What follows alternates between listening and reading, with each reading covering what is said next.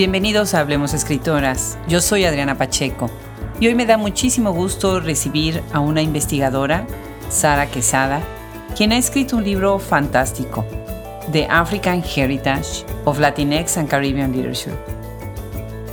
La conversación es sobre estas intersecciones entre un continente y otro y todos los escritores y escritoras que han contribuido en esta conversación. Como siempre, les damos la bienvenida a este espacio maravilloso que crece día a día, con el que nos acercamos a infinidad de espacios en el mundo, de rincones en donde los lectores quieren saber más de escritoras contemporáneas y de todos los tiempos, críticas, cineastas, periodistas. Les doy la bienvenida en nombre de todo el equipo y muchas gracias a Sara Quesada por aceptar esta invitación. A veces creemos que el mundo está muy separado, muy dividido, que las distancias son enormes y que cuesta tanto trabajo llegar a tantos rincones tan interesantes con obra literaria tan buena. Pero no, no, afortunadamente tenemos críticos, tenemos investigadores, tenemos a las escritoras, los escritores que atraviesan todas las fronteras. Y el día de hoy vamos a hablar con una investigadora que ha cruzado muchas fronteras y nos va a enseñar muchísimo. Estoy emocionadísima de recibir en este micrófono a Sara Quesada. Bienvenida, Sara. Gracias por sumarte. Muchas gracias, Adriana, por la invitación. Un gusto estar aquí. Igualmente, contemos brevemente cómo es que tú y yo nos encontramos en esto y que llegamos acá. ¿Cómo supiste de Hablemos Escritoras? Y yo ahorita contaré cómo yo supe de ti.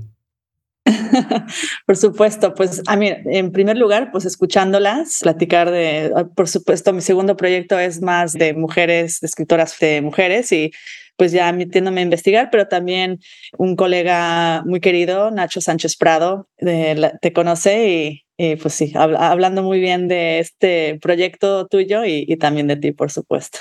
Me encanta, me encanta. Nacho es un gran y querido, entrañable amigo una persona que sabe muchísimo. una biblioteca ambulante. Sí, cómo no, definitivamente una biblioteca ambulante. Sara, yo supe de ti porque en algún momento yo posté algo sobre África, deslumbrada de toda la obra, toda la creación que está saliendo de tantos países africanos. Sí. Y desde ahí me empezó esta curiosidad por saber más de lo que has estado investigando. ¿Cómo empieza tu interés por la diáspora africana?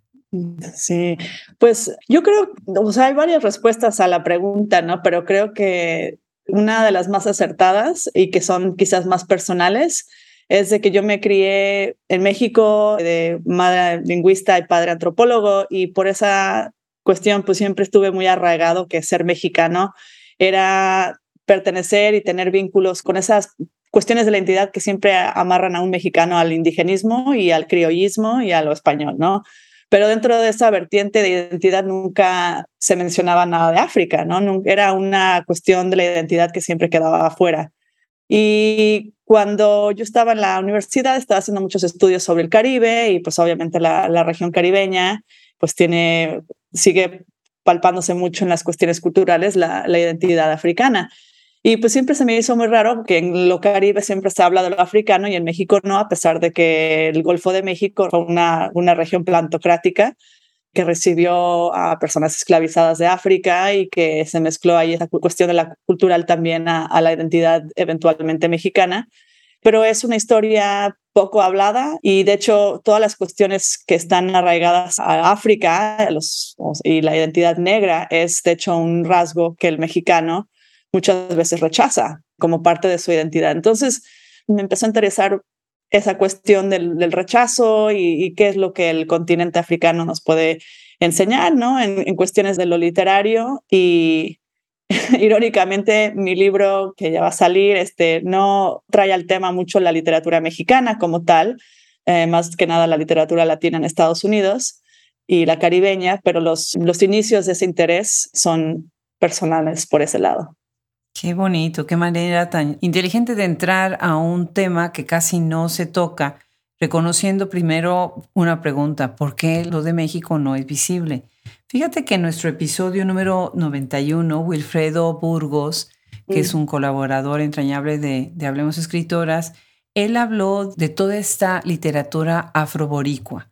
Sí. Que es lo que tú dices precisamente, porque del Caribe sí se rescata y no se rescata de otros países en donde también hubo una presencia muy, muy grande, ¿verdad? Claro, sí. Y una de las cosas que además me parece interesante es que esto lo estás haciendo desde el punto de vista comparativista, ¿no? Entonces, a veces uno se pregunta, ayer que estuvo Gabriela Cabezón Cámara en Austin y tuvimos este evento tan lindo en Book People, una de las personas que estuvieron ahí participando en el evento viene precisamente de literatura comparada y bueno, pues es uno de tus campos. Cuéntanos cómo llegar a este tema desde la literatura comparada y qué hace alguien que trabaja en literatura comparada.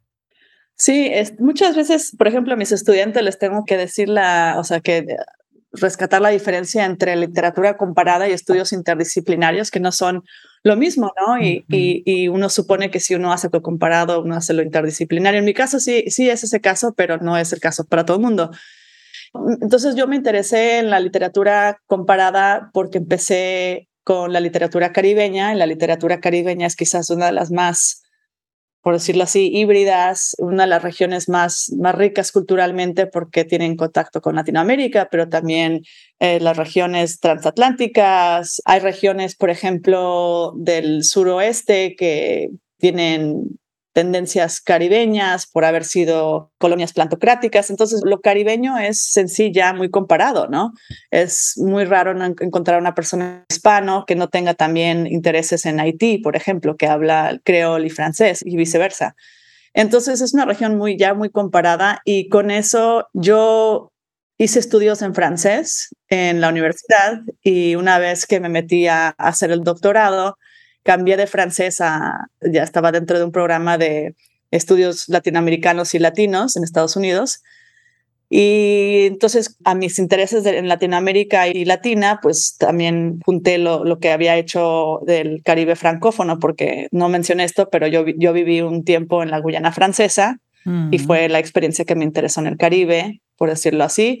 Entonces, sí, a partir de ahí fue una, ahora sí que una mezcla de cómo podía yo encontrar vínculos entre la literatura francófona, la literatura de habla hispana y también la literatura en inglés, que mucho, mucha de la literatura latina en Estados Unidos se escribe ahora en inglés, ¿no? Entonces, por haber tenido acceso a estos idiomas, me convertí en una comparatista, ¿no? Entonces, alguien que podía hacer, por ejemplo, un análisis entre la literatura francófona en África y la, Latinoamérica que se representa en esa literatura y al mismo tiempo las, las representaciones de África que se encuentran en la literatura latina de Estados Unidos y latinoamericana.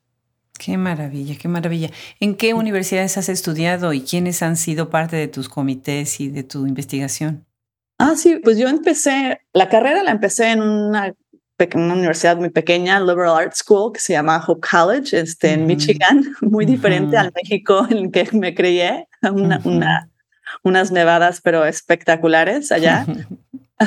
y de, ahí me fui, ya después dije, no, ok, no más de invierno, me fui a la Universidad de Georgia, eh, donde obtuve la maestría, fue otro cambio. Eh, y de ahí me fui a la Universidad de Stanford, donde hice el doctorado. Y ahí me, me formaron por ejemplo, eh, José David Saldívar, que estaba en el Departamento de Literatura Comparada, eh, Roland Green, que estaba en inglés y también literatura comparada. Él me forma mucho en esta cuestión de lo transatlántico por los estudios de Shakespeare y de Cristóbal Colón, que para él siempre habían sido transatlánticos, entonces él me formó en ese, en ese sentido. Y luego, y José David obviamente es uno de los literatos académicos que hacen estudios en literatura latina, que es eh, una de las personas más transoceánicas y transatlánticas y ha tenido mucho impacto, ¿no? En, mucha influencia en pensar la literatura latina en Estados Unidos mucho más allá de los límites de Estados Unidos, ¿no? De los, de los límites de frontera.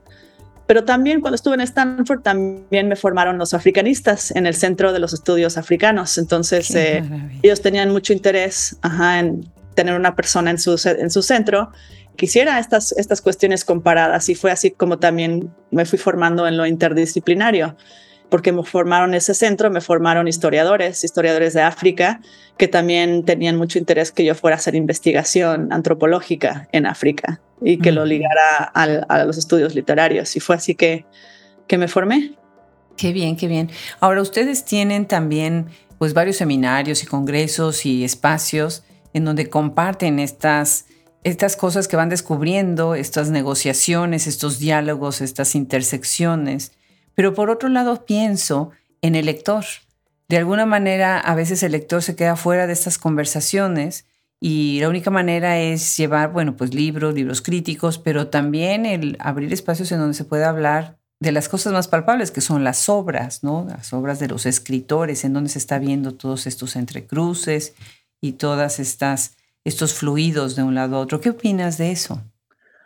Sí, digo, o sea, los, las interacciones entre literaturas diferentes, diferentes idiomas. O, claro. Sí.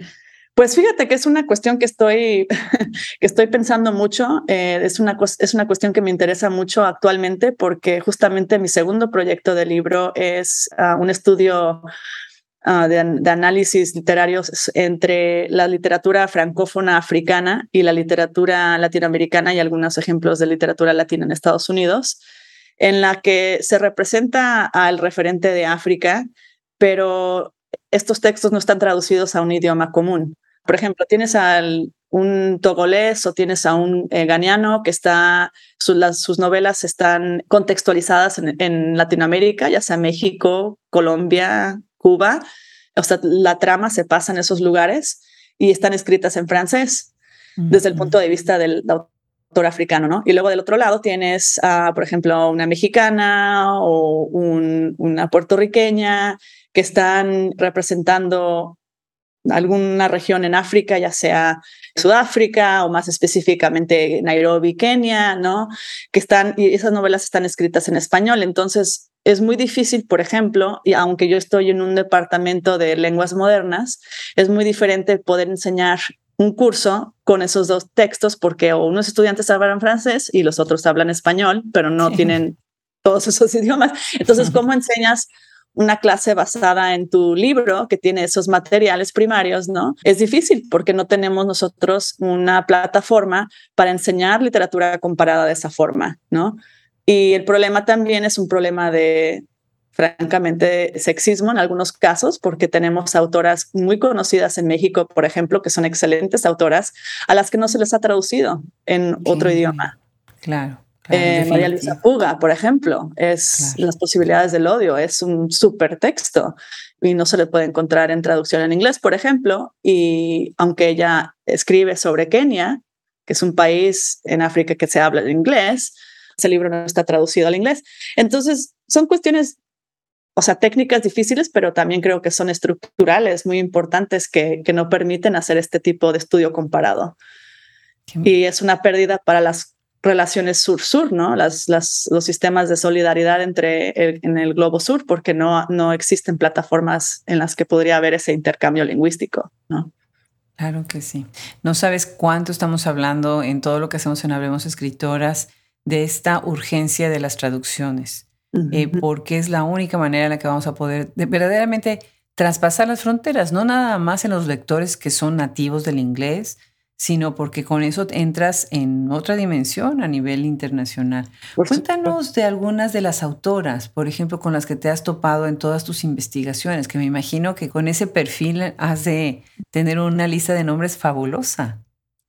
Pues una de mis autoras favoritas, que de hecho acabo de enseñar, es justamente María Luisa Puga. Entonces acabo de enseñar un curso de ella justamente unas horas antes sobre este, su primera novela que escribió cuando ella estuvo en Nairobi, Kenia, y que son varias viñetas de varias historias que son más, la mayoría dadas desde el punto de vista del, de un africano imaginado, ¿no? O un keniano, más específicamente imaginado.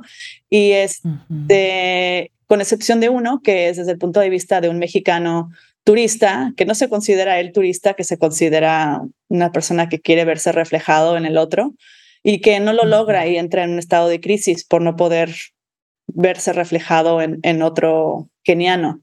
Y la forma en la que va dibujándonos estos perfiles, este María Luisa Puga, es realmente es una obra de arte, o sea, es, y al mismo tiempo que te presenta un esquema que es muy difícil para mis estudiantes de, de deshilar, ¿no? Es muy difícil para ellos decir, o sea, esto es complicado, entiendo, me puedo ver reflejado en este personaje porque yo también he viajado X, Y, Z y entiendo por lo que está pasando esta persona que es turista, pero no, el impedimento que tiene para poder hacer esta conexión con el otro es ah, no lo expliqué, pero el mexicano que va a Kenia llega a conocer otro, un keniano que es este estudiante, que es igual, es un estudiante igual que el mexicano, pero vienen de diferentes clases sociales, vienen de diferentes contextos. El keniano apenas si puede conseguir suficiente dinero para pagarle el hospital al papá, mientras que el otro pues tiene una movilidad eh, una movilidad este, económica muy obvia y pues obviamente todos vienen de diferentes contextos,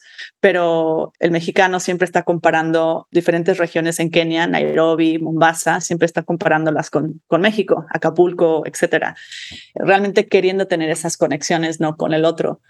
Entonces, estas, estas cuestiones de crisis existenciales, de tener esta expectativa de poderte vincular con el otro y no poder lograrlo, son cuestiones que me interesan mucho porque francamente, en, ciertos momentos son también una vez más personales, porque pues yo me crié como mexicana y americana y siempre he tenido esas dos identidades y que no son fáciles de, de reconciliar.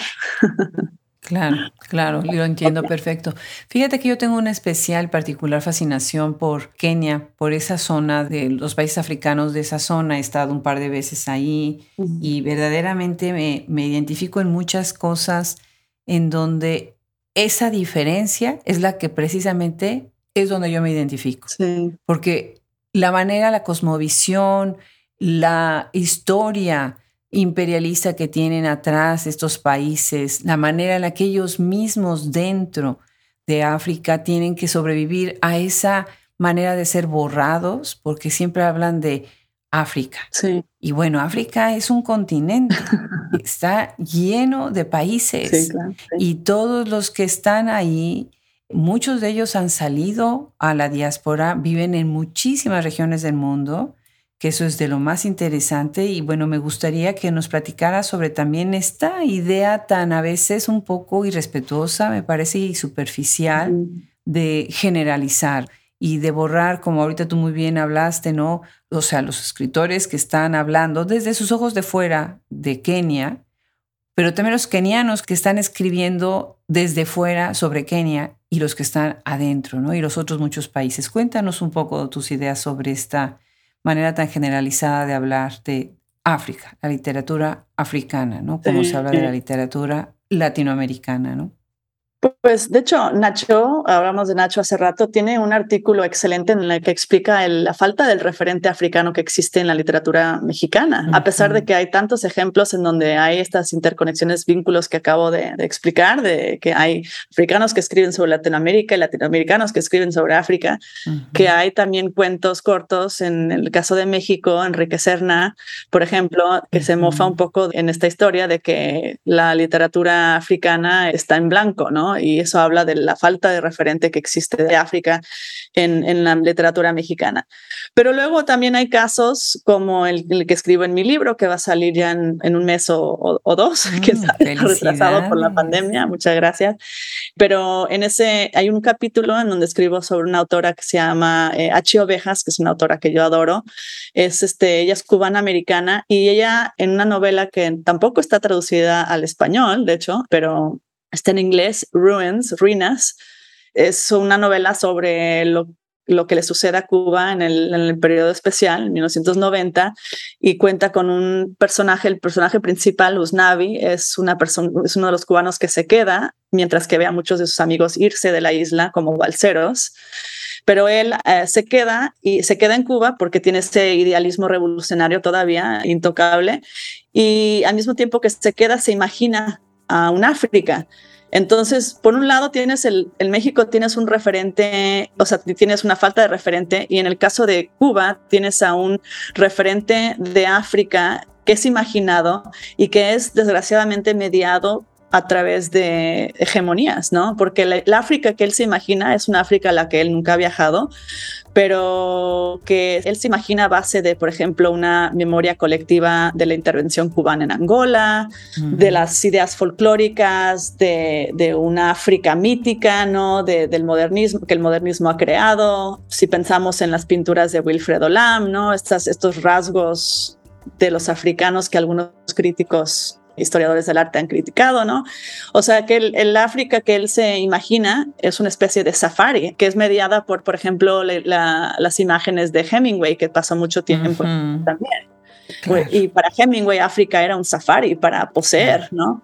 Entonces, ahí tienes un ejemplo de una, de cuando el referente de África está ahí, y, no es no existente como en el caso de México, del que habla Sánchez Prado. Aquí en el caso de, de H. Ovejas, sí existe, pero está comodificado. O sea, la África que, que se imagina es una comodificación mediada por fuerzas coloniales, imperialistas, hegemónicas, ¿no? Entonces, sí, esas son algunas de las problemáticas que pueden ocurrir cuando, cuando se intentan hacer esos vínculos y creo que la novela de H. Ovejas es muy exitosa en, en criticar esa, esa cuestión. Qué bien. Y ahorita que estás mencionando a Hemingway, por supuesto, ¿no? Toda esta idea de la exotización y la, el orientalismo, de ver a, África como ese gran safari, siendo que inclusive muchos de los países del continente africano no hay safaris, no hay safari fotográfico ni de cacería ni de nada, ¿no? Así es. Y muchas de las ideas también, por ejemplo, de la movilización esclavista que, que a veces siempre se piensa, y por supuesto que fue terrible, ¿no? Que todo vino desde fuera. Entre ellos mismos también tenían un sistema esclavista muy fuerte. Y eso se refleja cuando salen, por ejemplo, estas narraciones que son pues añejas, son ya de la tradición oral que se han pasado de generación en generación y que es tan fascinante que debería de recogerse más, ¿no? Y bueno, tienes este libro que está precioso. Te felicito, Sara. Qué emoción, ¿verdad? Estos libros. Es como parir un hijo, ¿no? The African Heritage of Latinx and Caribbean Literature. Y bueno, te lo está publicando Cambridge Studies. Qué bien, maravilloso con esta editorial y todo. Cuéntanos, ¿cómo fue todo este proceso? ¿Cuánto tiempo te tardaste en hacerlo? ¿Es ese producto de tu disertación doctoral? Ay, sí, pues sí, estoy pensando en cuándo empezó este. Sí, yo creo que fue una a decade in the making, ¿no? Fue toda una 10 años de, de, hacer este libro porque sí empezó como una disertación, fue a hacer, como dije, trabajo de campo en, en eh, Benín y en Senegal, porque, porque es un estudio también al que hago el vínculo entre los memoriales textuales de la literatura y los memoriales físicos que existen en África, que son los que fueron propagados por la UNESCO. Y se llama la, la ruta del esclavo, the slave route, que fueron mm. este, puntos de encuentro, bueno, no puntos de encuentro, puntos de, de partida más bien, de la gente esclavizada en África antes de, antes de que se atravesara el Atlántico para llegar a las plantaciones en las Américas. Entonces, lo que hicieron muchos, muchos países en, en África del, del oeste especialmente, fue que crearon o rehabilitaron estos sitios para convertirlos en centros, no, heritage points, no, centros de turismo histórico, para que la diáspora africana pudiera regresar a estos sitios que son obviamente muy, muy emocionales, o sea, tienen, tienen mucha carga emocional. Y son algunos de los sitios en África en donde se puede pensar que hay un vínculo con las Américas y que ese vínculo se piensa y se recrea todos los días, porque de eso vive la gente, que son los guías de, esos sitios, por ejemplo, ¿no? Que están, y, cuando vas y visitas estos lugares, te das cuenta de que están contando muchas historias, ¿no? Muchas historias de, de las Américas que son recreadas, es pura, es pura ficción, pero se basan de estos sitios históricos para crear una ficción y hacer una conexión con las Américas de la misma forma en que la ficción usa estos sitios memoriales de África para hacer esa, ese vínculo con África desde las Américas. Entonces fue lo que me dio la idea de memoriales textuales y los memoriales físicos de África que tienen estas conexiones y se puede pensar que la literatura de cierta forma tiene esa, esa función de memorializar un vínculo con, eh, con África en, en, en, algunos de los autores más escritos y más conocidos ¿no? de los últimos 50 años de descendencia latinoamericana. Claro. Platícanos de Latinx Sí, son, básicamente el libro cuenta con cuatro capítulos, tres son de escritores latinex y uno es de un escritor latinoamericano, uno de los más conocidos, Gabriel García Márquez. Y los otros tres son sobre Juno Díaz, H. Ovejas y el último capítulo es de, Rudolfo Anaya y Tomás Rivera, que son autores chicanos, los más conocidos. Sí, es un libro que se preocupa por las, las cuestiones existenciales del África y cómo esas cuestiones les pesan a estos autores, hasta el punto en que llegan a, a describir ya sea sitios históricos del, del, UNESCO Slave Route, como lo hace H. Ovejas en su novela, y si no son explícitamente sobre esos sitios en África, son sobre alguna, sus cuentos son rescatan o, palpan algunas preocupaciones históricas de África más allá de la, de la esclavitud, ¿no? De, la época de la esclavitud, ya sea el siglo XIX y el imperialismo en África, que es, es la era que le interesa a Tomás Rivera en un poema porque cita a Henry Stanley, que fue un genocida en el Congo, que es un poema muy complicado. Sí, y luego también están las, las guerras por la independencia de Angola, por ejemplo, que se pueden palpar en, la, en las narrativas de García Márquez, pero de las que casi nunca se habla, nunca se habla de esa, de esa cuestión angoleña en la obra de, de un grande, ¿no? de un gigante de, como García Márquez, es muy raro. Qué interesante. Fíjate que la mamá de Owen Wilson, ella es eh, fotógrafa y tiene una colección de fotografías de escritores que acaba de llegar a nuestro Harry Ransom Center. Estuvimos en la inauguración de la, de la exposición en donde estuvo ella y estuvieron, creo que estuvo uno de sus hijos, Luke. Y adivina qué escritor abre la... ¿Son el actor? Sí, sí, de, de, los Wilson, de los actores. Ah, no, de los actores. Bueno, pues eh, el escritor que abre la, o sea, la primera fotografía de la exposición, que además está preciosa con unas fotografías impresionantes, el primero es Gabriel García Márquez. Ah, wow. Me emocionó muchísimo. Otro escritor que está también ahí es eh, Carlos Fuentes. Me hubiera gustado ver más mujeres, pues latinoamericanas, ¿no? No, no hay ninguna de las que para mí debieron de haber estado, pero pues ahorita que mencionas a Gabriel García Márquez, pienso pues que qué maravilla que, que tenga ese tributo también de estar pues recogido en una exposición que va a ser muy visitada, ¿no? Definitivamente. Por supuesto, sí. Y ahorita que estás hablando de esta memoria textual y de la internacionalización política que abordas en el libro, ¿sientes que ha habido como una respuesta, como un diálogo de tu libro con otros que están apuntando hacia esta misma idea? Uy, sí, mi, mi proyecto está muy ligado a otros académicos que han abierto el campo para considerar estas conexiones sur-sur entre Latinoamérica y África. Mi, mi, trabajo está en diálogo con, por ejemplo, latinoamericanistas que hacen trabajo comparativo con, con África, por ejemplo, Joseph Slaughter, Magali Armillas Tiseira, Anne Garland Mailer, eh, Lainey Millar, y luego africanistas como Ato Kwesen, eh, eh, son todos críticos o académicos que han estado haciendo literatura comparada por mucho tiempo y que han abierto el campo, ¿no? Para pensar más en estas conexiones sur-sur, ¿no? Pero en donde sí mi trabajo creo que, que no ha encontrado tanto diálogo es en los estudios eh, latinos en Estados Unidos porque no hemos estado haciendo mucho trabajo con África.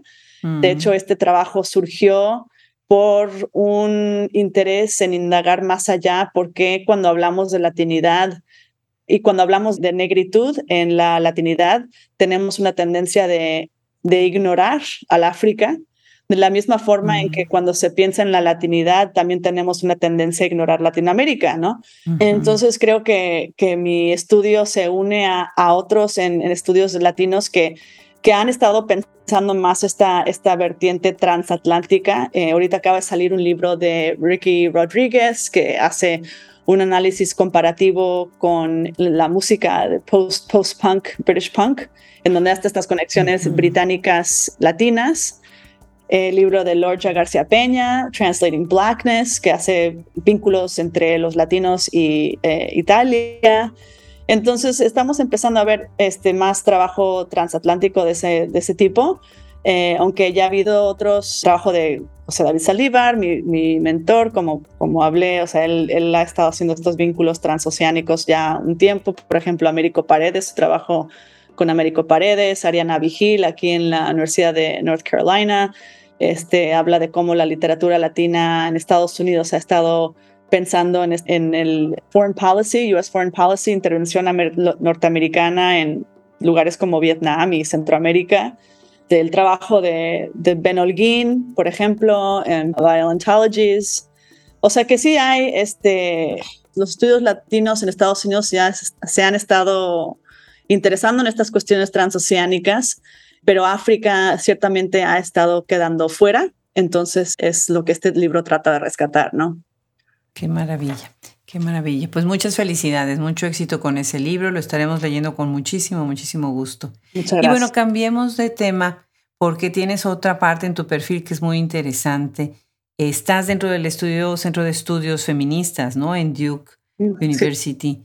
Y ahí estás además, eres parte de un grupo. Cuéntanos de Meridians y qué es lo que están haciendo desde ahí.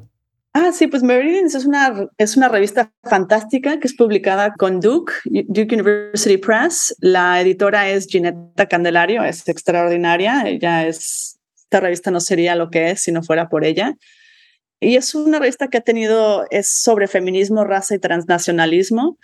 El objetivo del, de la revista es eh, más que nada, eh, pues analizar la complejidad de los debates que giran en torno al feminismo, la raza el transnacionalismo y entrar en diálogo con, por ejemplo, em, cuestiones de etnia, cuestiones de nacionalismo, este, cosas así. Y también publicamos cuentos cortos, publicamos ciencia ficción, este, poesía, memoriales, cosas así. Y se publica, creo que publicamos dos veces al año. Qué maravilla. ¿Y de dónde tienen los colaboradores? ¿De dónde son los colaboradores? Los colaboradores, fíjate que anteriormente era una revista que eh, era dirigida por Smith en Smith únicamente, eh, pero ahora se ha abierto a hacer una colaboración con Duke, por eso que me invitaron a ser parte a mí y a varios otros eh, de mis colegas aquí en Duke y por lo mismo que ahora se publica con Duke University Press, es una es un proyecto entre dos universidades que a mí se me hace extraordinario, entonces sí puedo tener también contacto con mis colegas más al norte. Qué maravilla, qué maravilla. Y funciona muy bien así. Sara, déjanos tarea. ¿A quiénes debemos de leer? Ahorita mencionaste algunos autores, pero platícanos, ¿a quiénes más nos recomiendas leer para aprender más de todo este tema tan interesante y estas intersecciones? Pues fíjate que eh, estoy trabajando el tema de los archivos de una chicana activista que se llama Betita Martínez. De hecho, vamos a publicar un tributo porque acaba de, fallecer hace apenas un año y medio ya. Y va a mm. salir y con mi colega en UCLA, uh, Blackwell, estamos publicando un tributo en American Quarterly que va a salir en diciembre y este, recopilamos eh, diferentes ensayos de eh, críticos que la conocían bien o que conocían su trabajo muy bien. Y Mail y yo escribimos la introducción y, tenemos diferentes este, contribuciones a su memoria. Entonces es un memorial textual que estamos publicando en la, en la revista. Y estoy muy entusiasmada con Betita Martínez porque no creo que sea una de las activistas, escritoras, es activista, pero también es escritora, publicó varios libros de, ensayos. Es una autora que a mí me interesa mucho por sus, obviamente, por sus vínculos con Angola y también se involucró en el, la estabilización del apartheid en, en África, mm. Sudáfrica. Y entonces tiene ella varios ensayos en donde se mete de lleno a hacer estas comparaciones entre la liberación africana y la liberación de las mujeres en, eh, chicanas en Estados Unidos. Y se me hace apasionante, ¿no? Con la forma en que ella hace este, estas conexiones. Entonces, ella es parte de mi segundo proyecto, como también otra autora que se llama, este, es puertorriqueña o US Puerto Rican, New Yorker, ah, poeta Sandra María Esteves, que tiene un hermoso poema eh, en contra del apartheid en, Sudáfrica que se llama Fighting Demons. Y de hecho estoy este, publica, bueno, ya se, se va a publicar, yo creo que ya en este mes, Ah, bueno, ya se acaba este mes, pero el siguiente se, publica en uh, Postcolonial Literary Inquiry. Es una revista con Cambridge, que es una, un, artículo sobre ella, es sobre Miguel Algarín, otro poeta new, York, new y es sobre, ella me encanta, Sandra María Esteves, porque su poema pues es virtualmente ignorado, yo creo, porque está contenido en una de sus, de sus libros de poesía más conocidos, que es Bluestown Mockingbird Mambo. Y ese libro se conoce muy bien, pero este poema en particular yo creo que no, no se escribe mucho sobre él.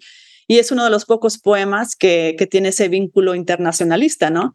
Y me interesa mucho porque el poema fue parte de una colectiva que se inició en París, que se llamó Art Against Apartheid, en la mm. que se involucró, por ejemplo, Julio Cortázar, se involucró Wilfredo Lam, varios autores latinoamericanos y americanos, internacionales, pues muy, muy conocidos. Fue una colectiva de arte que empezaron un francés y un español y la versión americana que se produjo después, unos dos años después, en 1986, fue la colectiva en la que participó Sandra María Esteves con este poema. Y es un poema muy interesante porque hace los mismos tipos de vínculos que hace María Luisa Puga en, tratar de verse proyectada en, en las circunstancias de Sudáfrica, pero también en Chile y y hace todos estos vínculos sur-sur muy interesantes en este poema. Se me hace excelente, un, poema que me encanta, me encanta enseñarlo en mis clases. Qué bien, qué bien. Sana, qué interesante lo que nos has traído hoy, Hablemos Escritoras. Ya nos dejaste tarea y la curiosidad de ir a todos estos autores, estos críticos. Y bueno, algo que es muy interesante es también demostrar de qué manera la literatura no nada más se concentra en un campo, en una región, en una época, sino que pueden poner en diálogo tantas de manera simultánea en la crítica, dentro de la crítica, pero después esto se refleja en que haya más acceso de libros, de textos, de traducciones para los lectores, que es bueno lo importante, que las lean, que los lean a los autores y que los entiendan, cuáles son las historias que tienen atrás y cuál es el impacto que esas historias han tenido en su obra, ¿no? Muchísimas felicidades. Es fundamental el trabajo que estás haciendo. Y qué lindo, qué rico tener a, África acá. Nuestro acercamiento desde Hablemos Escritoras ha sido con Editorial Elefanta, por ejemplo, en México, que es fabuloso el trabajo que está haciendo Emiliano con Elefanta, de que están traduciendo y están publicando. O con Silvia Gurrola, que ha escrito también desde África y está en el podcast y es una crítica y una narradora en donde también nos acerca cómo tenemos que trabajar en eso de, hacer estos vínculos, ¿no? Gracias, Sara. Gracias, muchísimas gracias por sumarte. Hablemos Escritoras. Felicidades con ese librazo. Muchísimas gracias, Adriana, por la invitación. Un gusto platicar contigo. Igualmente, igualmente. Un abrazo desde Austin, Texas.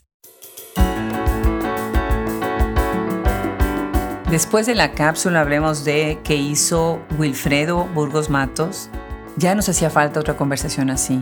Qué gusto de verdad haber hoy aprendido tanto de Sara Quesada y dejarnos esta tarea, esta iniciativa, para poder aprender todavía un poco más. Le doy las gracias a ella y le doy las gracias a todo el equipo Hablemos Escritoras, Fernando Macías Jiménez, Ingeniería de Audio, Cristian Josefi, Edición de Podcast, Brenda Ortiz, Social Media, Wilfredo Burgos Matos, Juliana Zambrano, Gaele Calvez, Alejandra Márquez, Fran Denstedt, Liliana Valenzuela, Gisela Jefes, Rosemary Salom, nuestro maravilloso grupo de colaboradores.